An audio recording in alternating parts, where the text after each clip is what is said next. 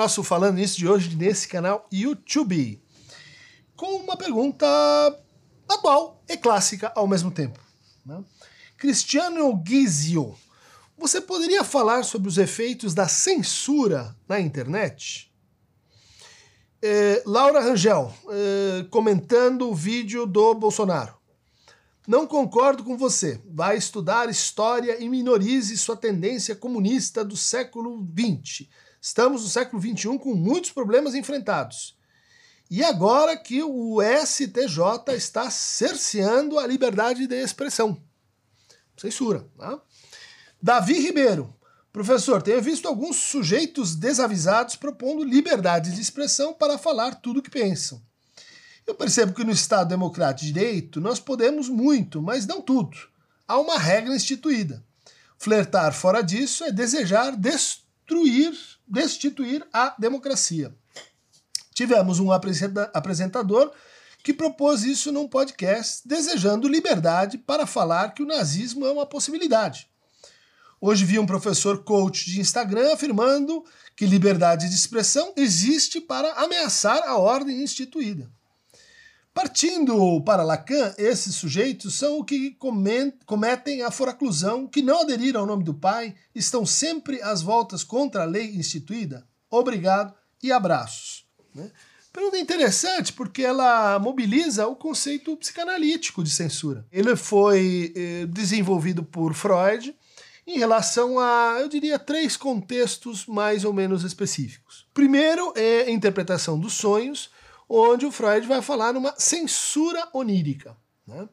Essa censura ocorreria da seguinte forma: quando a gente dorme, há uma regressão uh, movida pela suspensão do polo perceptivo, né, do polo motor.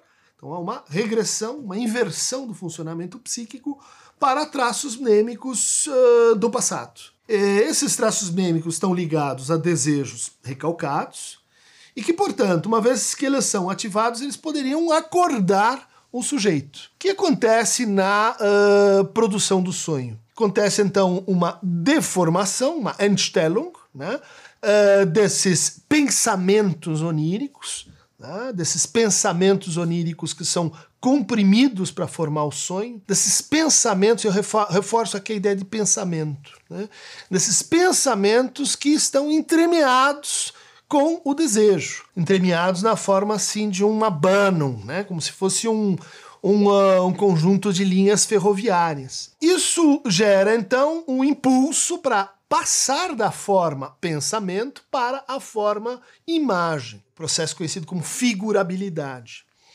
Esse processo ele vai então obedecer a uma regra que é ele tem que burlar a censura psíquica. Né? Então tá aí o conceito de censura. A censura ela se colocaria como espécie de guardiã para que esses eh, desejos, pensamentos oníricos não afluam à consciência insuficientemente deformados, acordando o sujeito. Então a gente tem aí essa ideia de que pensamento em conflito com a censura, o pensamento desejante em conflito com a censura. E que a censura ela pode ser atravessada, né? É, desde que a gente se comporte assim como essa imagem do Freud, né? como um espião que se deforma para cruzar uma fronteira. Ou então, como aquela pessoa que manda uma mensagem em código, né? uma carta é, escrita com um código para cruzar a figura do censor, que está ali para filtrar as coisas. A segunda incidência importante do conceito de censura é mais social. Diz respeito a como, no exercício do xiste, né, essa, do witz, essa piada, essa anedota, esse dito espirituoso, forma-se uma espécie de pacto, né, de paróquia, de assembleia, onde a piada vai ser eficaz, ela vai produzir riso nos outros, desde que ela suspenda a censura. E aí a censura é no sentido onírica, mas é também a censura no sentido social, das coisas que a gente pode dizer e das coisas que a gente não pode dizer. Aí o contexto da paróquia é muito importante, porque ela permite diferenciar e opor situação né, em que a gente vai dizer, vai ser convocado a dizer livremente o que nos ocorre, sem censura, sem juízo crítico, sem admoestação em contrário. Né? É um exercício que a gente vai encontrar uma espécie de correlato social, né? o xiste é um processo social, em que a gente cria uma pequena situação. Aí já não estamos mais em dois, mas podemos estar três, quatro, cinco, uh, aqueles que a gente acha que são mais ou menos parecidos conosco. E daí a gente constrói uma piada. Uma piada, para funcionar, ela tem que ter certas características formais. Né? Ela tem que ser, assim, breve, ela tem que produzir uma certa surpresa, ela tem que jogar com pensamento, tem xistes de pensamento e tem xistes de palavra. Né? Essa é uma distinção que está lá no Freud. Então eu, o tio da casa é o tio Jolo. Ah, eu deformei tio para tio Jolo para criar essa xiste um pouco infeliz, um pouco infantil, mas para vocês terem ideia né, de como essa, essa deformação, ela, no caso do xiste, cria uma espécie de atravessamento da da barra da censura. É como se a gente se juntasse e dissesse: olha, entre nós a gente pode nos descensurar. Há situações perigosas em que isso acontece, sei lá, mesa de bar, preconceitos, situações de segregação, onde a gente também se junta para criar uma espécie de piada de mau gosto que vai ofender o outro, que vai, enfim, deixar aqueles que estão uh, de fora, né, que são muitas vezes objeto da piada, uh, perdendo a sua, a sua dignidade. Há ainda um terceiro contexto, já aludido, que é a censura no trabalho psicanalítico, quando o paciente pensa algo, olha lá, de novo, pensamento, né? E ele não diz. Quando ele pensa e não diz, o Freud interpola ali uma leitura que é a seguinte: ele está resistindo. Estamos diante de uma resistência. Essa resistência, vai agregar o Lacan, é função da transferência.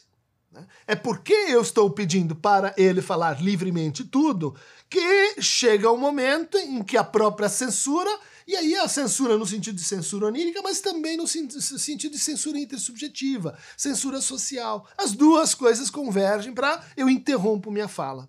Eu faço um silêncio. Freud põe uma nota de rodapé diz, provavelmente está pensando no analista. Provavelmente está pensando no que, que o analista vai falar quando você disser aquilo. Provavelmente está tentando calcular os efeitos do que você vai dizer. Muito importante a resistência. Resistência para o Freud era, era o, o, o, ponto a partir do qual a gente então tem que avançar por meio de uma interpretação. O que, que é uma interpretação? É uma maneira de a gente cruzar a censura. Mas aí, a censura num quarto sentido, né, que agrega todos os anteriores, que é a censura neurótica ao desejo. É um sentido mais genérico né? em que eu me censuro nos meus desejos, eu me censuro nas moções pulsionais, e isso acaba voltando na forma de sintomas. O que, que faz a interpretação? Ela cruza essa barra da censura, permitindo que o sujeito se reencontre, ela se re é, analise, que ela se recoloque em relação ao seu desejo que cruzou a barra da censura. Mas aí a gente pode dizer, tem o conceito psicanalítico de censura e tem o conceito político ou social de censura. E eles se recobrem perfeitamente? Eu acho que não. Né?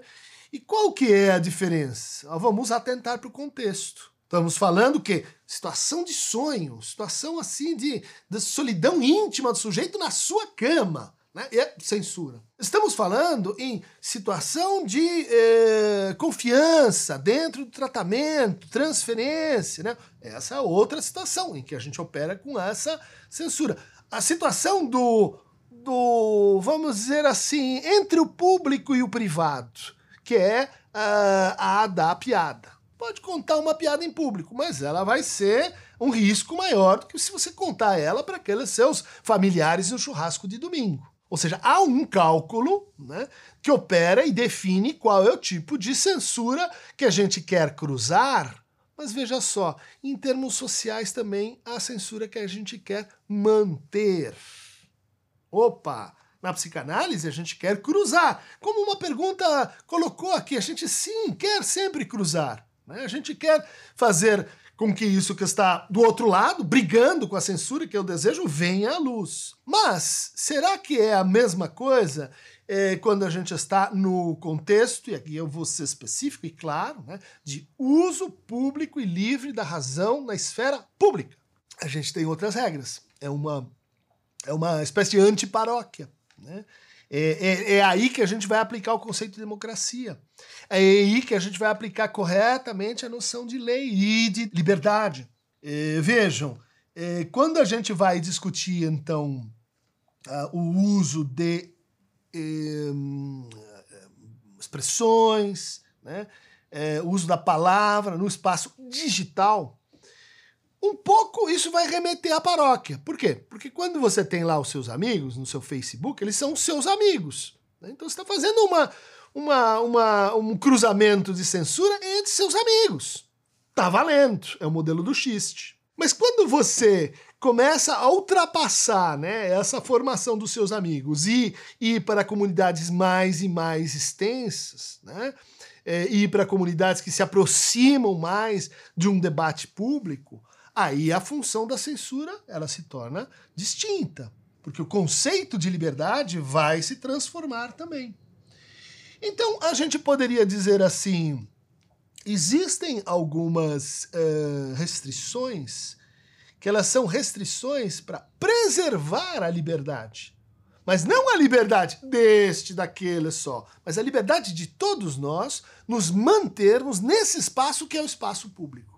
Que restrições são essas? Acho que a gente tem três mais típicas. A primeira é a calúnia. Opa! Calúnia é o quê? É uma forma de acusar alguém, de denunciar alguém, né? É, de ofender a reputação de alguém, a partir da uh, ideia que aquela pessoa uh, fez uma, um crime, fez uma coisa errada. Ou seja, o que a gente está aqui às voltas na calúnia é com a mentira. Né? Eu estou mentindo né? que essa pessoa fez um determinado crime quando ela não fez. Aí você poderia dizer assim: é, mas, uh, mas às vezes ela fez. Ou seja, existe uma coisa no direito chamado a escusa de verdade. Né? Eu estou denunciando porque, de fato, eu tenho aqui um crime. Então aí eu não estou na, na uh, calúnia, mas eu estou na denúncia pública. É outra coisa. Bom, mas aí a gente tem alguns critérios, né? que é o que? O critério do presente provas, né? apresente argumentos. Nesse caso, se você está acusando, você tem que trazer provas e você deve encaminhar isso para o seu devido processo legal, para o seu uh, universo de julgamento, de aferição né, das evidências que você quer, pode trazer. Mas isso, isso toca num ponto importante, é, que é a relação, para a psicanálise, entre mentira e verdade. Né? Ou seja, a gente, a gente pode mentir, né? faz parte do jogo mentir, inclusive na análise. Né? Porque naquele lugar em que você mente, é também o lugar em que pode acontecer um Ah, eu estava mentindo. Ou seja, a recuperação da verdade sobre a mentira, o famoso paradoxo de Epimênides. Né? Eu estou agora dizendo que eu estou mentindo. Ah, mas se eu estou dizendo que eu estou mentindo, eu estou falando a verdade. Como é que eu posso estar falando a verdade se eu estou afirmando que eu estou mentindo? Eu estou mentindo no enunciado, eu estou falando a verdade na enunciação. A ideia de calúnia, ela envolve né, o, a relação entre o enunciado factual, as evidências, né, mas também a enunciação ofensiva ao outro. Né? O interesse né, de atacar o outro e não aquilo que ele fez. Há uma segunda vertente eh, do, dos crimes da palavra, vamos chamar assim, né, que é a difamação. Nesse caso, eu uh, incorro num desrespeito, eu uh, ofendo, eu produzo um, uh, um fato que rebaixa aquela pessoa, sempre com intenção Veja só que interessante. Então, aqui a gente já tem né, o primeiro enunciado de enunciação. Segundo, né, o caso da difamação, ela se regula pelo, pelo, pela intenção, pelo desejo, pela vontade. Como diz lá é, no, no julgamento, recurso especial número 1765-673 de São Paulo, né, é, da sexta turma superior do Tribunal de Justiça, que consolidou a seguinte ideia. Quando uma pessoa profere uma ofensa acreditando que o alvo dessa ofensa não está ouvindo, ela não comete crime contra a injúria ou a difamação.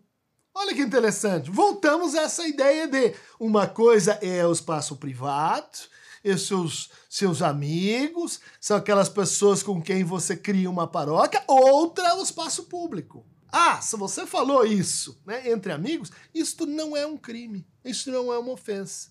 Ou seja, tem que ver com o que em psicanálise a gente chamaria então de o desejo é sua inscrição em diferentes modos do outro, em diferentes destinatários, em diferentes arenas. Há uma terceira forma de, de eh, crime, crime da palavra, vamos chamar assim, que é a injúria. Né?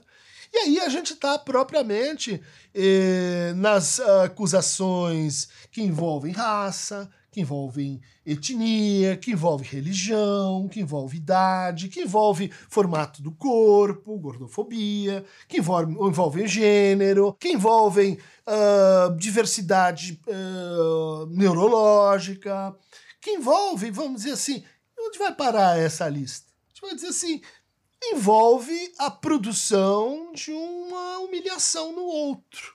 Né? Quando é que a gente se sente humilhado? Né? É quando a gente é ofendido, mas não basta ser ofendido.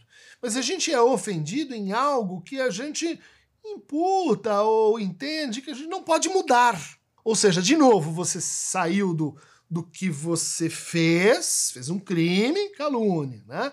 Uh, fez um ato né, de, de é, desabonador, uh, difamação, né? e vai para o que a pessoa é. Né? Que vai para, olha, eu estou atacando aquilo que você não pode mudar em você. Por exemplo, fazer piada com seu nome. Você pode mudar de nome? Hum, difícil. A gente tem uh, na internet essa, essa, muitos memes né, fazendo piadas desse tipo. É, acho que a forma fundamental da injúria né, é aquela que envolve a mobilização de um pronome de tratamento. Você pode injuriar né, o outro meramente pelo uso do pronome seu.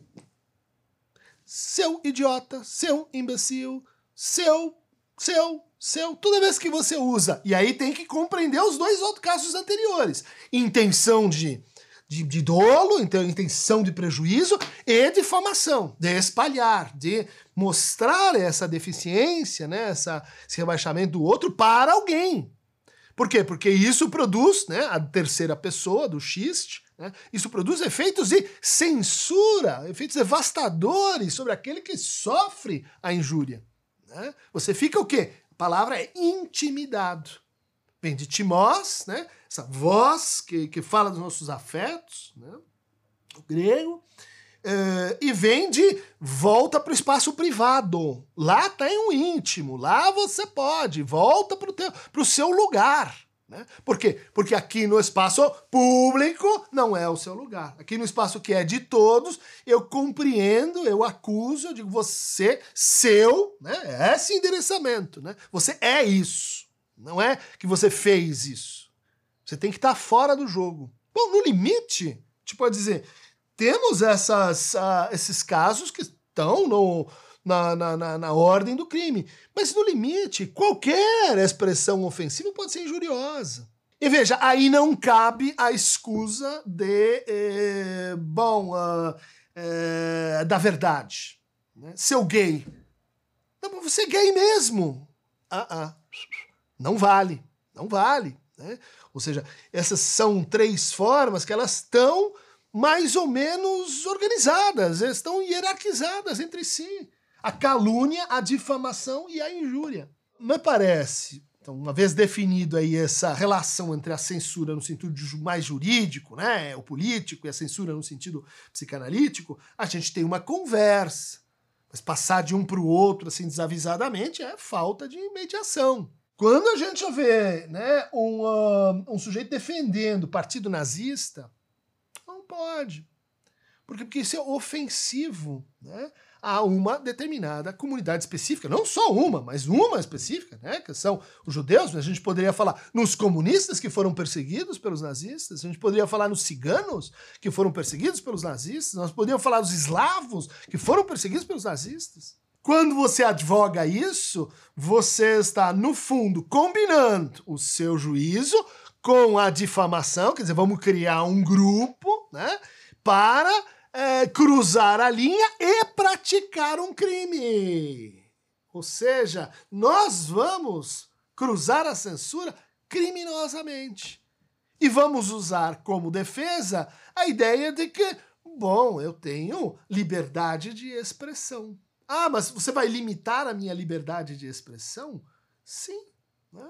Porque a liberdade de expressão não é um conceito que seja inteiramente tributário da noção de indivíduo. A liberdade de expressão é a liberdade no contexto. A gente viu isso. Né? A sua liberdade de expressão nesse sentido está lá no sonho. Vai buscar lá no sonho. Lá você está em absoluta liberdade, né? E aí o outro é outro. Tudo bem. Ahá! Então não estou te limitando de sonhar. Vai sonhar lá. Agora, se você quer trazer o seu sonho para cá, você vai precisar de mediações. A primeira mediação é público ou privado, paróquia particular ou experiência universal do espaço público, res pública. Ah, quer dizer então que essas mediações elas importam. Por quê? Porque elas vão nos levando de uma concepção individualista, egológica internalista de liberdade como fazer o que se quer, para um conceito político coletivo, que é a liberdade que nos importa, a liberdade que nos toca, a liberdade deste coletivo, a liberdade que concerne a este momento histórico. Para mim? Para o Bully? Não, para todos aqueles que estão participando no espaço público. Por isso, partido nazista, não. Não é porque tem alguns que não querem, então vamos votar se sim ou se não. Vamos dizer assim, como às vezes acontece na internet. Eu acuso uma pessoa e daí é como se a gente estivesse votando. O que, que você acha? Ah, é criminoso não é? Fez ou não fez? Julgamento a céu aberto. Quer dizer, o que, que, que é isso? Né?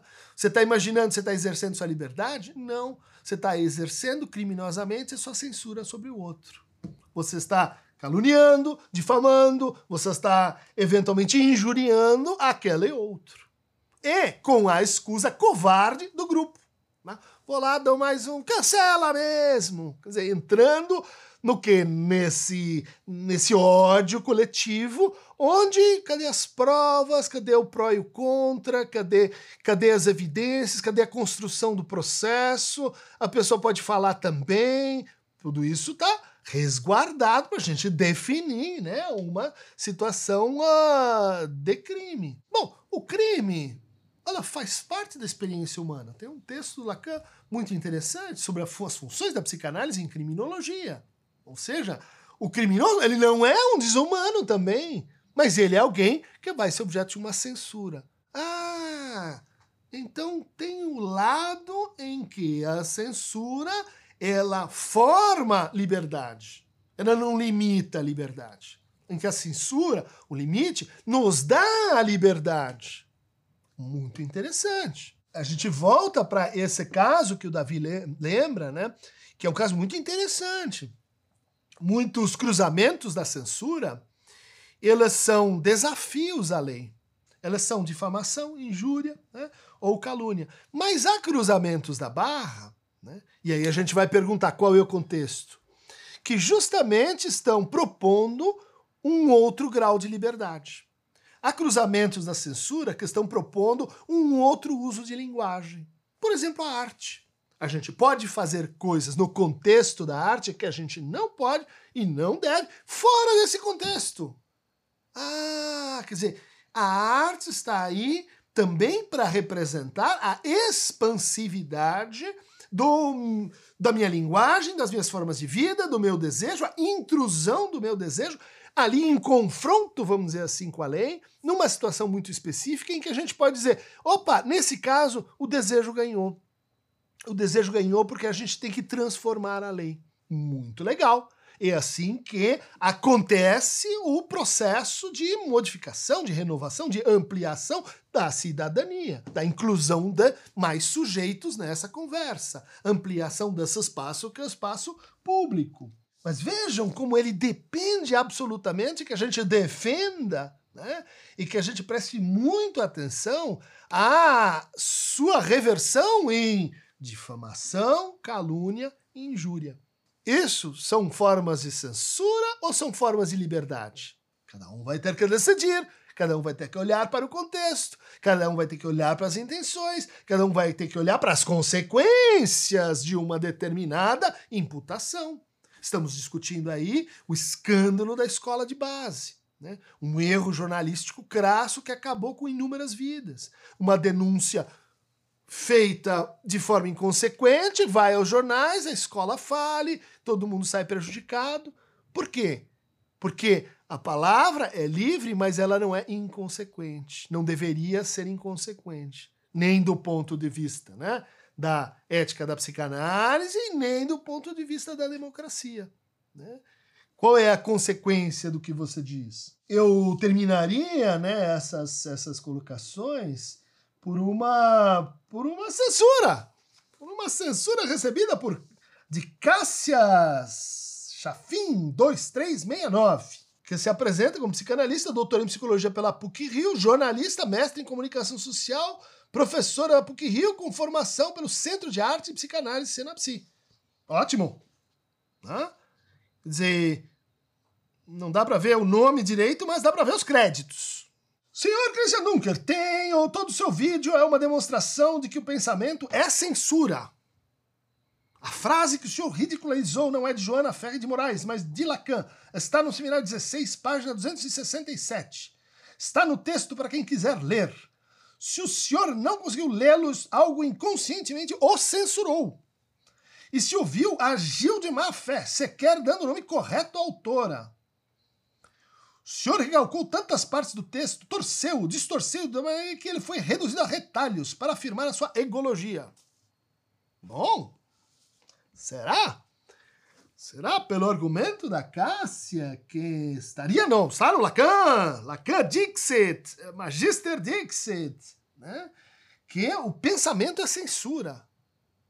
Todo pensamento é censura.